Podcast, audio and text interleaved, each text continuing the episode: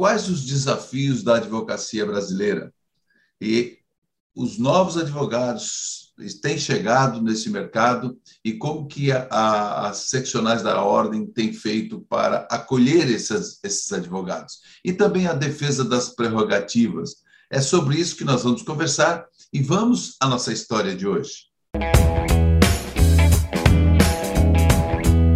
Eu começo fazendo a minha audiodescrição. Eu sou um homem branco, 1,80m, sou Celso Gomes, tenho barbas e cabelos grisalhos, estou usando um headset preto e uma camisa, uma camiseta preta. E o meu convidado de hoje ele é militante há 37 anos na advocacia. Olha quanta experiência. Foi professor universitário e também foi conselheiro estadual e vice-presidente da Ordem dos Advogados do Brasil, da seccional do Rio Grande do Norte. Ele participa do grupo gestor do FIDA, Fundo de Financiamento dos Advogados do Conselho Federal da OAB e ele atualmente é presidente da OAB do Rio Grande do Norte. Seja bem-vindo, Aldo Medeiros. Tudo bem, presidente? Seja bem-vindo com a sua audiodescrição também. Tudo bem, muito obrigado, Celso. Eu sou um homem branco, grisalho, totalmente grisalho, é 1,80m, sou advogado há 37 anos, como já foi dito aí, já participei da advocacia pública como procurador do município de Natal, já é, sempre fui advogado privado, nunca deixei de advogar e estou sendo presidente da OAB do Rio Grande do Norte pelo segundo triênio. Pois é. Então tem uma história, tem uma estrada aí na advocacia, uma experiência que vale a pena você que está acompanhando Justiça Sem Fronteiras acompanhar aqui. Agora nós estamos no mês de julho já, e, e mês que vem é o mês da advocacia, né? mês de agosto. Então, é um mês que, que muito chama atenção a todas essas questões. Muito tem se discutido com relação às prerrogativas, que, vez por outra, precisa, precisa ser firme né, na defesa dela. É, o Aldo, eu gostaria de inicialmente eh, que você falasse com relação a esses destaques do Rio Grande do Norte, da advocacia do Rio Grande do Norte, do cenário nacional da OAB e demais cargos e comissões, porque a gente sabe que a OAB Potiguar tem uma, uma, uma participação muito efusiva no Conselho Federal, os conselheiros, enfim, toda, e comissão. Eh, eu gostaria que você comentasse com relação a isso para a nossa audiência. Pois não. É, nós temos uma, uma história de luta, uma história de, de participação efetiva. O, o, a advocacia do Rio Grande do Norte tem um destaque importante, inclusive na composição dos tribunais, através dos quintos e da própria magistratura, mas é, uma situação que está tendo um destaque especial agora é o nosso combate absolutamente é, eficaz à defesa das prerrogativas que as prerrogativas elas não são um privilégio, elas não são uma coisa dada aos advogados, como os críticos costumam dizer. É um direito das pessoas que estão é, submetidas a algum é, decídio, alguma é, é, divergência na, no tribunal, que o seu defensor, que está ali cumprindo uma missão constitucional, possa ter acesso a todos os processos que, que lhe acusam de alguma coisa, a todas as informações que serão levadas aos juízes que vão julgar a causa, possa conversar com seu cliente isoladamente em caso do cliente estar preso. São situações para tornar concreta a defesa de prerrogativas. E no Rio Grande do Norte, Celso, nós criamos uma central de defesa profissionalizada. Nós contratamos advogados, treinamos os advogados e eles estão em plantão 24 horas, inclusive finais de semana, para atender toda e qualquer emergência, qualquer é, situação que surja é, em violação, ou, ou pelo menos pro, é, eventual violação de defesa des, dessas prerrogativas. Essa central já está sendo, inclusive, reproduzida em outros estados, é a própria Paraíba está constituindo essa situação, Sergipe também, e tem sido assim um destaque importante dentro do sistema OAB, o que nós estamos, o que nós já fazemos no Rio Grande do Norte desde o triênio anterior. E, e o que tem sido mais comum de ferir as prerrogativas, presidente? Quando nós começamos, nós tínhamos muito incidentes nas agências da Previdência Social. Os advogados não eram bem acolhidos e havia muito incidente. Nas agências de bancos estatais, Banco do Brasil e Caixa Econômica, também. Evidentemente que nas salas também dos, dos tribunais, dos juízes e das varas, e é, na área policial e penal, e de presídios. Com a, a, o início do nosso trabalho, como foi um trabalho mais técnico, mais bem situado, esse quadro mudou imensamente. Você tem ideia, hoje, os advogados são atendidos pelo INSS na sede da OAB. É, nós cedemos uma, uma sala e o INSS levou para lá o seu sistema com um, servidor. Então, praticamente não temos mais qualquer incidente nas agências da Previdência. É, as agências bancárias também, logo se chegou a um, um, bom denominador, ainda há no Rio Grande do Norte um problema seríssimo de pagamento de é, precatórios e, e, alvarás, mas isso não, não, não é ferindo a prerrogativa, é ineficiência do sistema. E nós estamos combatendo fortemente é, essa situação. Inclusive, ontem fizemos uma representação CNJ, depois de quatro meses de negociações e tentativas de solução. E o, o que predomina, é, diminuiu muito as, os incidentes, diminuíram muito, mas predomina ainda uma tensão na área de presídios. É, nós temos dificuldades de acesso em alguns presídios, temos uma demora absolutamente injustificável em outros, e estamos assim. Esse, essa é a nossa missão atual, é enfrentar essa situação de, de maneira mais firme para que se consiga uma boa convivência, porque tem um, um ex-integrante aqui da nossa OAB que sempre que tem reunião, que tinha reunião, que ele não, não está mais na comissão, ele com policiais penais, eles diziam, olha, já que vocês escolheram ser policiais penais, tem duas coisas que vocês não vão se ver livre enquanto não se aposentarem: presos e respectivos advogados. Então, nós temos que encontrar uma forma de convivência, cada um cumprindo o seu papel, respeitando e, e, e é, reconhecendo a importância do papel de cada um e que, que as coisas fluam com mais harmonia. É, porque é isso, né? Porque cada um exerce dentro da legalidade o seu, o seu mister e tem que se respeitar os profissionais. Só coloque rapidamente essa questão da, da tecnologia, né? que às vezes a, a amorosidade.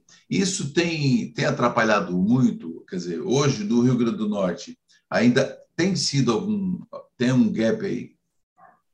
Tem. A, a, a tecnologia ela veio para o bem e trouxe problemas também, né? No Rio Grande do Norte, os problemas foram mais relevantes porque é, a tecnologia está é, subdimensionada. A capacidade técnica do Tribunal de Justiça, a equipe técnica do Tribunal de Justiça está visivelmente subdimensionada. Isso tem trazido uma série de problemas para nós. Mas nós vamos a um breve intervalo. Eu estou conversando com Aldo Medeiros, que é presidente da Ordem dos Advogados do Brasil, da seccional é, Rio Grande do Norte. A gente volta em instantes.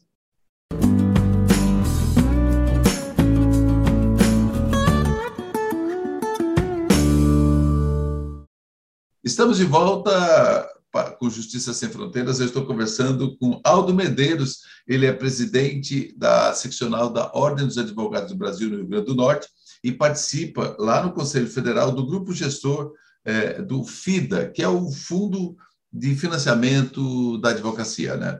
que vários estados é, também têm é, o FIDA e que tem sido um, um, até já conversamos no Justiça Sem Fronteiras sobre isso. Mas a gente estava falando um pouco aqui ó, no, no bloco anterior com relação à tecnologia. Alguns tribunais até já conseguem dar uma, uma resposta mais rápida, porque o PJL não veio por acaso, ele veio para ficar. E às vezes pode encontrar alguma, algum problema aqui ou ali, mas como que está aí no Rio Grande do Norte? Olha, é, a minha avaliação é, é, que o PJE é um, é um sistema que não foi bem desenvolvido. Ele, ele traz uma série de incumbências para o usuário, advogado, é, incumbências que eram do, do poder público, que eram do poder judiciário através de seus servidores. E cada vez mais isso está acontecendo, de que é, é, as tarefas, digamos assim, operacionais dos processos, elas são todas de responsabilidade de quem é, propõe e de a, a, ação e de quem vai fazer a resposta à ação. É, o primeiro e grande problema é a, o cultural, né? nós é, advogados somos resistentes a, a, novidades, isso aí eu não posso deixar de reconhecer. Mas acho que todo mundo, é, é, é, quando chega novidades, a primeira coisa é resistir um pouco, né? Pois é. E aí nós, inicialmente, é, fomos muito resistentes, mas fomos, de certa forma, é, vencidos por duas situações. Primeiro, pela agilidade, que indiscutivelmente as coisas ganham, né? Eu pratico no, muitos dos atos que eu teria que ir de fórum em fórum, eu pratico do meu escritório ou até de, de estando viajando, de onde eu estiver. É, isso todos os advogados gostam. Ninguém vai ao fórum porque gosta de sair e pegar estacionamento, pagar para o carro estacionar, correndo. Ninguém gosta disso. Os tribunais acham que os advogados que lutam pelo retorno de algumas atividades presenciais fazem porque gostam. Não gostam, é porque não, as alternativas não estão funcionando. E por que, que as alternativas até hoje, Celso, não funcionam? Primeiro lugar, deficiência da internet. É, tem locais que nós temos internet de muito boa qualidade, mas, regra geral, os advogados dos seus locais de trabalho têm limitações de internet. Durante a pandemia, é, que nós paralisamos todas as atividades, eu recebia ligações no meu celular de advogados que pediam, pelo amor de Deus, para eu abrir um, um autorizar o vigia, que era a única pessoa que ficava no prédio da OAB no período grande da pandemia, que ele precisava ir para lá para usar a, a, a, internet e o equipamento da OAB para poder é, trabalhar. Então, nós ficamos numa situação em que essas deficiências de tecnologia trouxeram muitas dificuldades. A outra dificuldade é a ausência de cultura, né? Os advogados mais jovens que cresceram já nessa época é, é, tecnológica, eles mais rapidamente se adaptam. Os mais antigos têm dificuldade. Aqueles e, que são jovens há mais tempo, né? Há mais tempos têm dificuldade. Né? Eu gosto muito de brincar dizendo que sou uma pessoa analógica, mas com resultados digitais, porque eu procuro ser independente, independente nessas questões, não ficar. Mas reconheço que tenho muito mais dificuldade do que os colegas de, de escritório que foram criados numa, numa época mais apropriada. E aqui na, no Rio Grande do Norte, especificamente, nós temos um, um, um funcionamento bem é, é, é, é suficientemente eficaz na Justiça Federal, na Justiça do Trabalho, na Justiça Eleitoral, mas temos problemas diários no Tribunal de Justiça. Estamos numa luta permanente. Já é, é, fizemos todo tipo de colaboração, já reclamamos no, no CNJ. O tribunal reconhece as coisas que nós reclamamos, o tribunal reconhece, se compromete a, a a resolver, eu consigo verificar que tomam algumas providências, mas essas providências nunca são suficientes. E o que é pior, às vezes, quando está é, se conseguindo um período de estabilidade, aí eles migram para uma versão mais moderna e aí começa tudo de novo. É mas o, o, o, TJ do RN não está no sistema PJE? Tá, está. Praticamente toda a justiça do Rio Grande do Norte está no PJE, de, ah, de todas as. Os, os, processos são todos digitalizados, pouquíssimos estão ainda sendo, por questões é por, Porque é, assim que entrou o PJE, então os tribunais de justiça tinham um sistema, a Justiça Federal tinha outro, então aí o CNJ pacificou isso e pronto, PJE. Mas tem estados que às vezes, ou ramos da justiça, ou o tribunal, que passa, às vezes, por algum tipo de dificuldade, às vezes por causa da, da falta de, de, técnicos da área de TI, né? a quantidade, às vezes está defasado o time da TI. Né? É, é, é, é, mais ou menos o que acontece aqui. É, eu, eu ouvi isso pela primeira vez no próprio CNJ, lá em Brasília, que a equipe e o equipamento, não é só a equipe, não, o equipamento da, do Tribunal de Justiça do Rio Grande do Norte foram subdimensionados. E tem uma outra coisa, Celso, é que nós fomos pioneiros em, em várias fases do PJE. É, por uma razão de ser um, um tribunal pequeno, é, considerado dentro do, do, do, mesmo tamanho um dos mais eficientes. Então, nós servimos de experiência para muita coisa. Mas aí junta a dificuldade da internet, a, a questão cultural, a falta de treinamento, porque também as coisas são jogadas e o advogado que sai correndo atrás para aprender a usar. Né? As dificuldades de, de, de atendimento virtual, nós, o tribunal coloca de, em cada vara o contato pelo WhatsApp, o contato por, por e-mail e, e o telefone. Nós não conseguimos esse, esse contato em muitas e muitas situações. Então, isso tem tornado extremamente tensa a atividade da advocacia no PJE, especialmente do Tribunal de Justiça. Na Justiça do Trabalho e na Justiça Federal, aqui não, ele, ele vem funcionando bem. É, porque foi criado um balcão virtual, né? E esse balcão virtual, com um clique, a pessoa está numa sala, como a gente está aqui, conversando com o juiz, com o diretor de secretaria, com o servidor, né? em muitos tribunais, quer dizer, na maioria dos tribunais, né? a sala virtual. Né?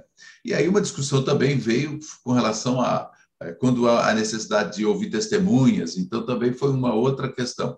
Mas eu gostaria aqui de deixar já daqui a pouco para o bloco anterior, mas já pode começar, assim, os principais desafios hoje é, da advocacia em termos de gestão e também as perspectivas de melhorias, né, na, na, na para a classe dos advogados.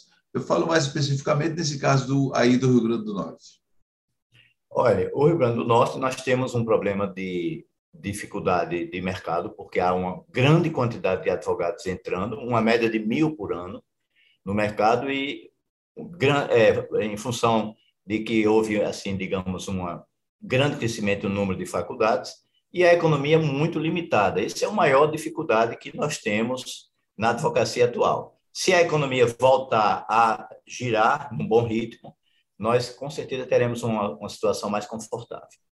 É, e isso é uma coisa também que a gente vê que é, o número de novos advogados, como você bem falou aí, não só no Rio Grande do Norte, mas no, nos estados, então é, é, uma quantidade muito grande de advogados. Então, sobre isso, nós vamos falar no próximo bloco, como que está esse acolhimento desses jovens advogados e advogadas no, no mercado e também pelas seccionais. A gente fala isso é no próximo bloco. Nós vamos a mais um intervalo e a gente volta para o terceiro e último bloco. Eu estou conversando com o presidente da Ordem dos Advogados do Brasil, da OAB do Rio Grande do Norte, Aldo Medeiros. A gente volta já já.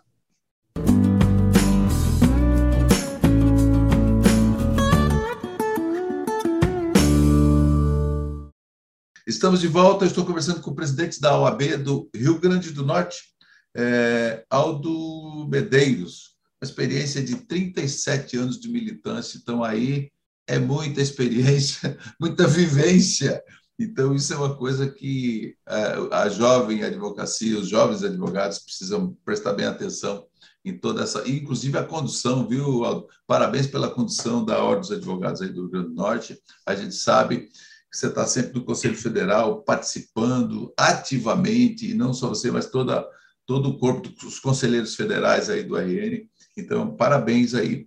Agora, é, com relação a esses advogados que, que as faculdades hoje elas não preparam para militância, né, os advogados. A gente sabe disso.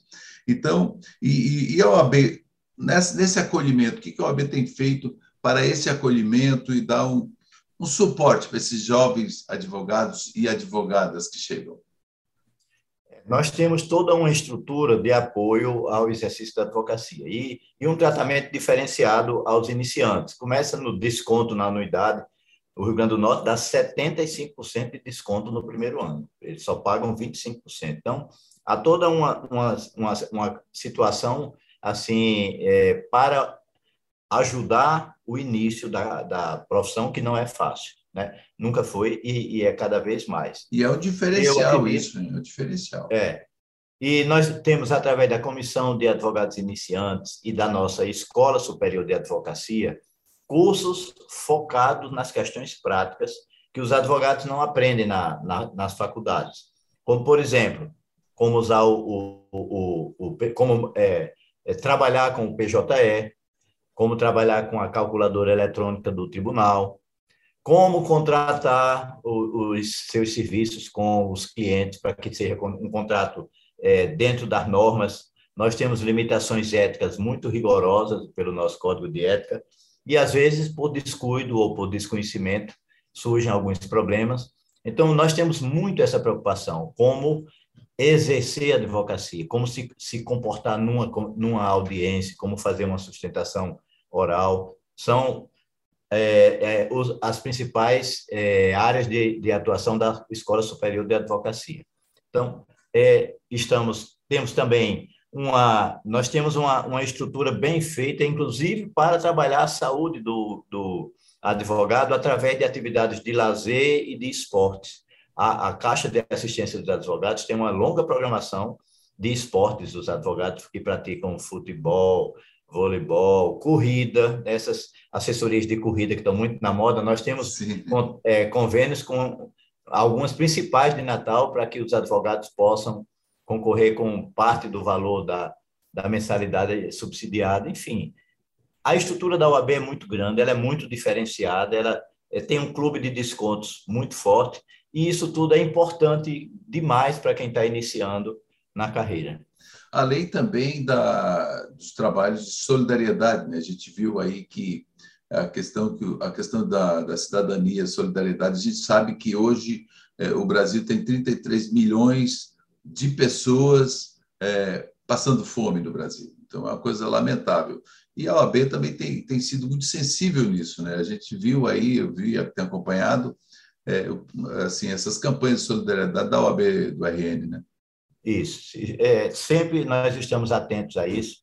Nós temos em torno de mais de 50, eu não digo exatamente, porque ainda estão sendo constituídas, reconstituídas algumas das comissões, mas mais de 50 comissões temáticas e sempre tem um evento, uma coisa que se procura associar algum resultado de solidariedade com é, a comunidade.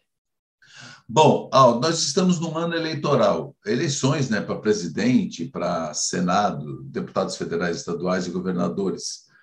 É, agora, como você vê essa, né, como advogado e também né, militante na advocacia por tanto tempo, é, toda essa questão, é, essa celeuma em torno das eleições deste ano, né, os riscos que uns dizem que é, o risco é alto ou baixo, mas a questão da credibilidade e a questão da importância da justiça eleitoral, do processo democrático. Olha, eu acho que nós temos talvez o melhor e mais eficiente sistema de apuração de eleições do mundo. Gastou-se muito dinheiro, se montou uma estrutura é, bem forte. É, não estou aqui avaliando se foi é, certo ou errada a decisão. Mas o que temos é uma coisa muito consistente. E eu não consigo. Eu, eu trabalhei, como você disse, eu já estou há 37 anos na militância, e eu trabalhei em, em diversas eleições de apuração manual. E sei os riscos e as distorções dela decorrentes. Eu não consigo aceitar como razoável alguém querer retroagir aquela situação. É como se nós quiséssemos que os, os nossos filhos e netos, eu já estou na fase dos netos, né? Sim. É, tivessem que aprender matemática usando algarismo romano. É uma coisa absolutamente fora de utilidade para a vida que nós temos hoje.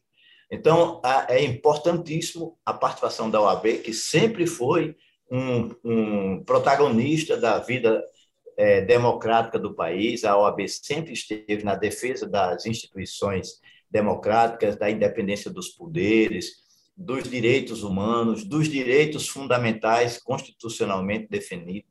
A, o partido político da OAB é a Constituição e a própria advocacia.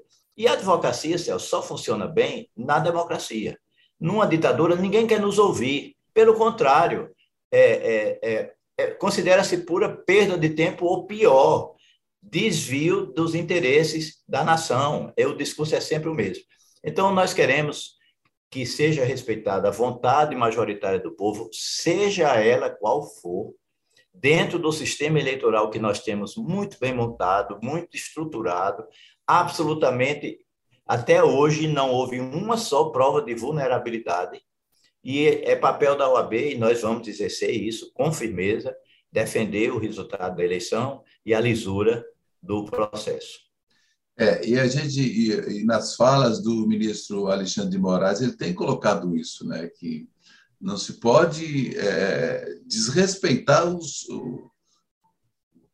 a, a, a independência do, dos poderes. Né? Então, é importante o respeito ao processo democrático e às instituições. Um poder judiciário forte, uma advocacia forte, isso é importante para a democracia e para o país, né? porque senão a gente não sabe o que, que isso pode virar. Mas é, eu gostaria que, Aldo, você passasse as suas considerações finais. Obrigado pela gentileza. Você está em viagem pelo interior do Rio Grande do Norte, mas conseguiu um tempinho para a gente bater um papo. Muito obrigado aí pela gentileza, tá bom? Eu que agradeço, Celso. Tivemos uma certa dificuldade em encaixar aqui um, um local razoável para poder termos essa conversa, mas foi muito bom. Eu, eu gostei da conversa, nós pudemos é, passar informações importantes para os, os é, é, todos os que assistem pelos diferentes meios este seu Justiça Sem Fronteiras. Agradecer e dizer que a OAB do Rio estará sempre à disposição quando necessário. Muito obrigado. O Justiça Sem Fronteiras também está à disposição. Obrigado aí. Eu conversei com Aldo Medeiros, ele é presidente da Ordem dos Advogados do Brasil, da seccional do Rio Grande do Norte, e é membro do grupo de gestor do FIDA, Fundo de Financiamento da Advocacia do Conselho Federal também da Ordem dos Advogados do Brasil. É, obrigado pela sua audiência que acompanhou até aqui e siga o Justiça Sem Fronteiras nas nossas redes sociais. E obrigado pela audiência mais uma vez e até o próximo encontro.